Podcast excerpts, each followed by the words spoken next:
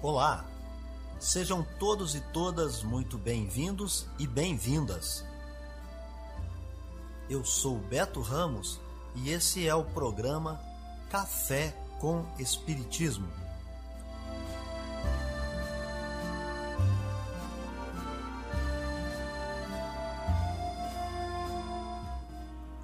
Um programa diário que aborda temas da filosofia, de conhecimentos gerais e de Espiritismo. A verdade é o conhecimento que liberta.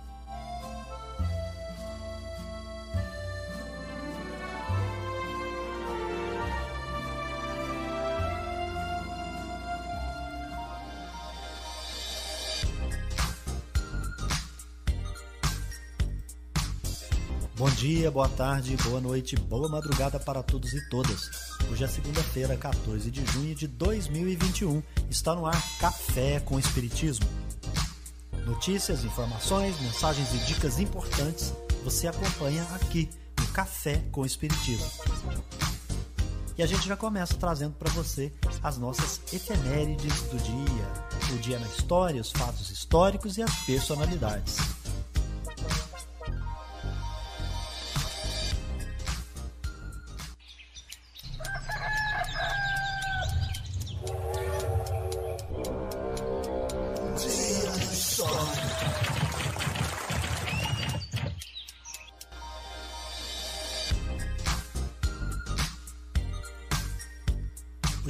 Segunda-feira, 14 de junho, mas nós também trazemos as efemérides do domingo. No dia 13 de junho, morreu o guitarrista paulista Marcelo Fromer, membro da banda Titãs, atropelado em São Paulo. É a ocasião em que nasceu a cantora e compositora fluminense Rita de Cássia Ribeiro, conhecida como Rita Benedito. Morreu nessa ocasião, 13 de junho, o ator e humorista, cantor e cineasta paulista Amácio Mazzaropi. É nessa ocasião também que se comemora o dia de Santo Antônio, o dia 13 de junho. Vamos agora para as nossas efemérides do dia 14 de junho. No dia de hoje é a ocasião em que nasceu o cantor e compositor fluminense Wilson das Neves. É também dia do nascimento do empresário Donald Trump, ex-presidente dos Estados Unidos. No dia 14 de junho morreu o escritor argentino Jorge Luiz Borges. E é nessa oportunidade, 14 de junho, que aqui no Brasil morreu o estudante baiano Stuart Angel Jones, estudante de economia da Universidade Federal do Rio de Janeiro, que participava da luta armada contra a ditadura militar no Brasil. 14 de junho foi o dia em que o jogador de basquete norte-americano Magic Johnson anunciou sua saída definitiva da NBA. Hoje também, 14 de junho, é o Dia Mundial do Doador de Sangue. Portanto, então, doe sangue.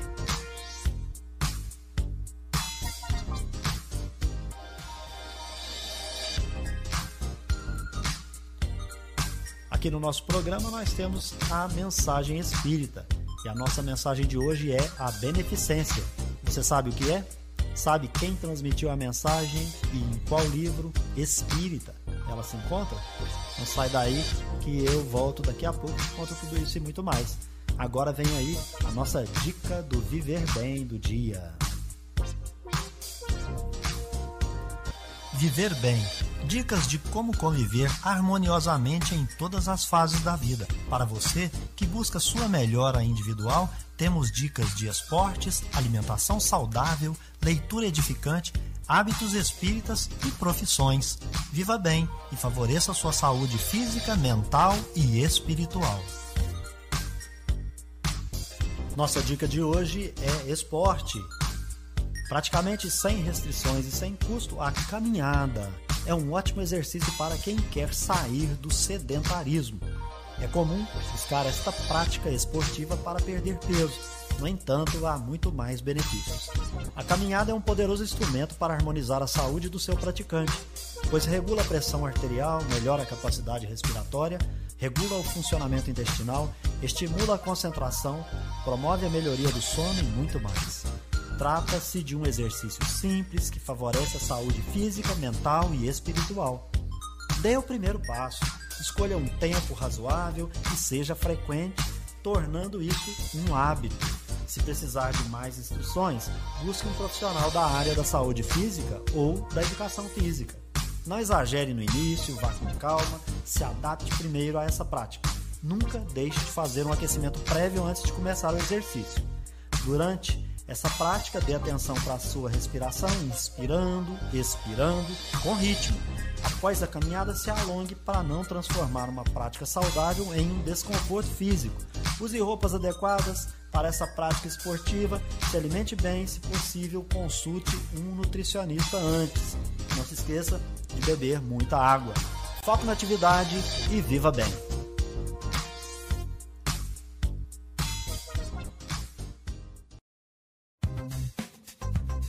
Notícias do Brasil e do mundo é aqui no Café com Jornal. A Fundação Oswaldo Cruz Fiocruz está realizando uma pesquisa online denominada Os Trabalhadores Invisíveis da Saúde: Condições de Trabalho e Saúde Mental no Contexto da Covid-19 no Brasil. O questionário, que pode ser acessado no site da Fiocruz até o final de junho, busca saber informações sobre o dia a dia dos profissionais que atuam durante a pandemia, como, por exemplo, se o trabalhador teve Covid-19, se sofreu algum tipo de violência ou discriminação e se há equipamentos de proteção individual EPI disponíveis. A pesquisadora da Escola Nacional de Saúde Pública da Fiocruz e coordenadora da pesquisa, Maria Helena Machado, explica o porquê desses profissionais serem considerados invisíveis. Tem tudo a ver com a invisibilidade social desses trabalhadores. Eles são essenciais no sistema de saúde. É, e aí a gente percebe claramente que no dia a dia, no cotidiano desses trabalhadores, eles não são vistos, eles são é, quase que invisíveis. E alguns deles são, inclusive, submersos. Para o técnico de enfermagem Francisco Erivaldo Machado, as classes sem ensino superior são as mais esquecidas. Francisco Elivaldo fala a nossa reportagem. Sabemos que a categoria ela é invisível para todas as pessoas, né? Os governantes, né? as grandes empresas, né? Veem só a visão do médico dentro do ambiente hospitalar né? E esquecem né, as demais, né? O pessoal da higienização, né? o pessoal que trabalha no necrotério, vigilante, dentre outras, né? Os profissionais de saúde, né? Que são os enfermeiros, os técnicos de enfermagem, auxiliares, né? Que só são vistos quando o paciente chega lá e vê o nosso trabalho realmente, né? A proposta do estudo é gerar dados mais precisos e informações que auxiliem as entidades profissionais na fundamentação e na formulação de propostas de melhorias para o sistema de saúde brasileiro, além de ajudar no desenvolvimento de ações estratégicas e políticas públicas para isso, a Fiocruz solicita que os profissionais que trabalham diretamente no enfrentamento à Covid-19 respondam o um questionário online composto por 24 perguntas de forma anônima, que pode ser encontrado no site da instituição. Os resultados serão divulgados entre os meses de julho e agosto. Reportagem Laísa Lopes.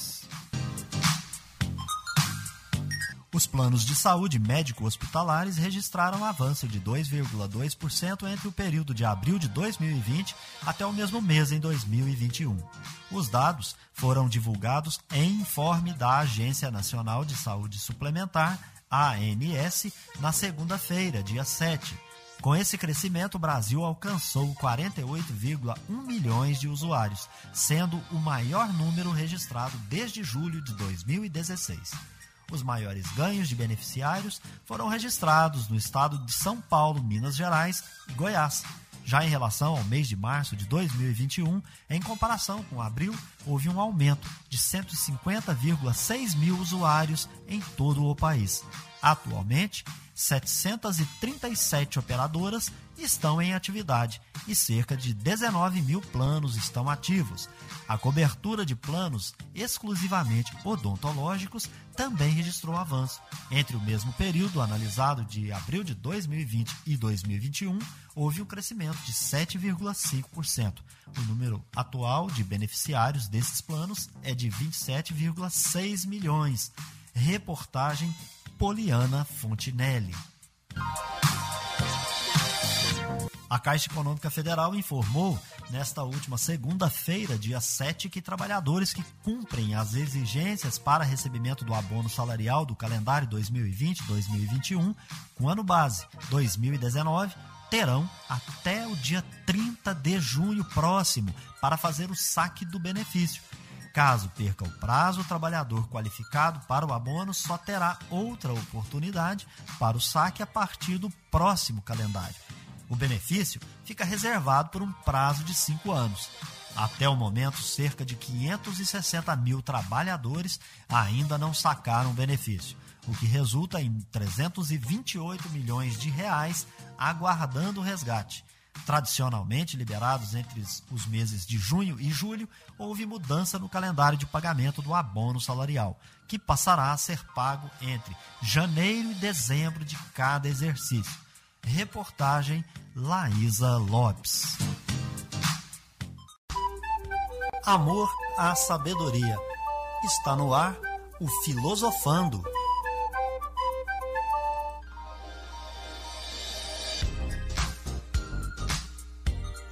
Várias teorias sobre o significado e a natureza do mundo, desenvolvidas pelos filósofos conhecidos como pré-socráticos, se aproximam das teorias desenvolvidas no século XX você sabia? Os gregos, no entanto, chegaram a essas concepções pensando muito, mas sem o acelerador de partículas. Sócrates foi um filósofo que viveu na cidade-estado de Atenas entre os anos 470 a 399 a.C. Muitos contemporâneos de Sócrates pensavam em assuntos como drama, história, astronomia ou filosofia. Sócrates era filho de pai pedreiro e mãe parteira sua esposa Xantipa era vendedora de legumes. Ele dizia sempre que não sabia de nada. Conta-se que o oráculo de Delfos, em razão da sua afirmação, declarou que Sócrates era o mais sábio dos homens da Grécia. Seus discípulos eram influenciados a discutir ideias e a argumentar. Sócrates estava convicto de que a sabedoria ética reside no eu, que virtude é conhecimento.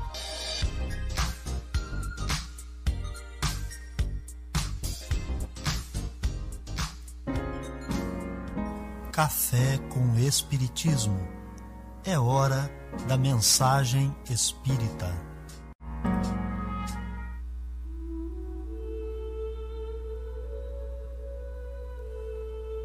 A beneficência, meus amigos, vos dará neste mundo os gozos mais puros e mais doces, as alegrias do coração que não são perturbadas nem pelos remorsos, nem pela indiferença Oh, pudesseis compreender tudo que se encerra de grande e agradável a generosidade das belas almas. Esse sentimento que faz que se olhe aos outros com o mesmo olhar voltado para si mesmo. E que se desvista com alegria para vestir a um irmão. Pudesseis, meus amigos, ter apenas a doce preocupação de fazer aos outros felizes.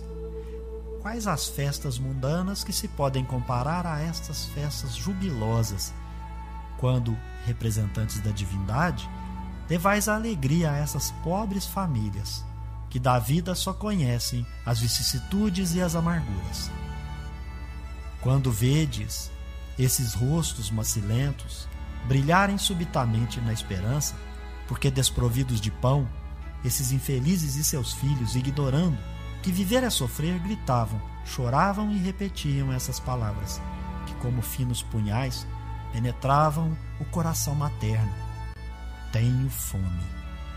Oh, compreendei quanto são deliciosas as impressões daquele que vê renascer a alegria onde, momentos antes, só havia desespero.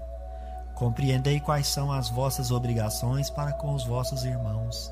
Ide, ide ao encontro do infortúnio, ao socorro das misérias ocultas, sobre tudo que são as mais dolorosas. Ide, meus bem-amados, lembrai-vos dessas palavras do Salvador. Quando vestirdes a um destes pequeninos, pensai que é a mim que o fazeis. Caridade, palavra sublime que resume todas as virtudes. És tu que deves conduzir os povos à felicidade. Ao praticar-se, eles estarão semeando infinitas alegrias para o próprio futuro, e durante o seu exílio na terra, serás para eles a consolação, o antegozo das alegrias que mais tarde desfrutarão, quando todos, reunidos, se abraçarem no seio do Deus de amor.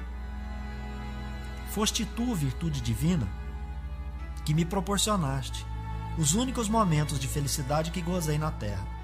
Possam os meus irmãos encarnados crer na voz do amigo que lhes fala e lhes diz: É na caridade que deveis procurar a paz do coração, o contentamento da alma, o remédio para as aflições da vida.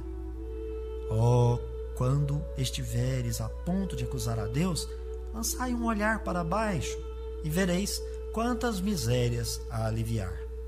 Quantas pobres crianças sem família, quantos velhos sem uma só mão amiga para o socorrer e fechar-lhe os olhos na hora da morte.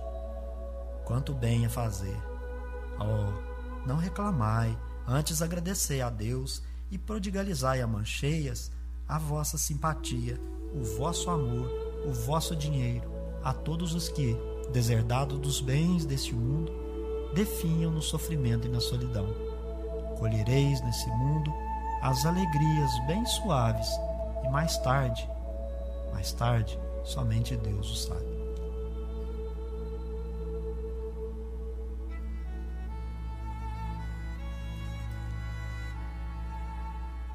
O Evangelho segundo o Espiritismo traz um belo texto que exige de nós esta reflexão. Ditado por Adolfo, que foi na terra bispo de Alger, em Bordeaux, na França. Ele se comunica no ano de 1861. Esse texto está no capítulo 13 do Evangelho segundo o Espiritismo. O seu título e o seu assunto é a beneficência. Antes de tudo, importa a nós definir o que seja beneficência. Segundo os dicionários, é um ato de filantropia e consiste em fazer o bem, ou melhor, de beneficiar o próximo.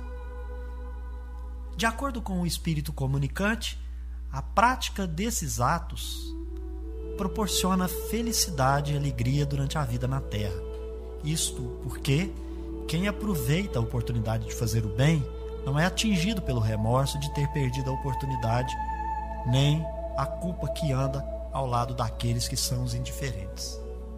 Quem não possui a chaga da indiferença, olha o outro como igual. O ato de compartilhar torna o indivíduo próprio representante da divindade. É preciso ter em mente que a alegria proporcionada pela beneficência é aquela do tipo que se rejubila, simplesmente na alegria alheia, sem que o ato se torne penoso um mero ato de dever autoimputado sem sentimento de amor ao próximo. A caridade praticada desinteressadamente é porta de entrada para a felicidade no mundo dos espíritos. Isto é, uma espécie de antecipação daquela entrada. Deus criou seres humanos para que vivam em sociedade.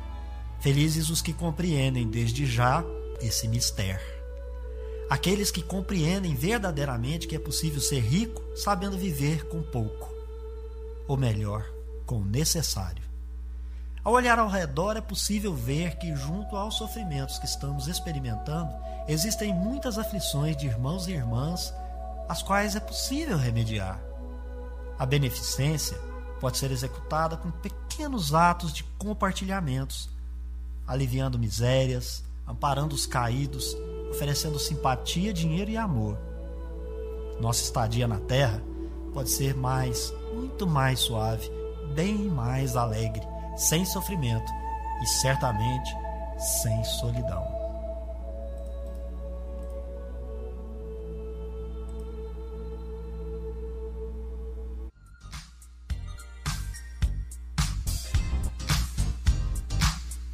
Então é isso aí, pessoal. Se inscreva no nosso canal, deixe o seu comentário e a sua impressão. Esse foi o nosso Café com Espiritismo. Um abraço, tchau.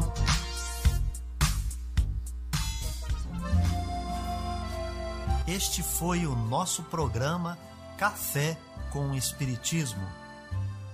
Um oferecimento de Instituto Revelare.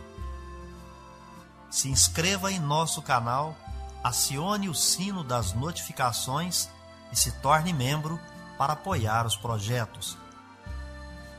Nós nos encontramos no próximo episódio.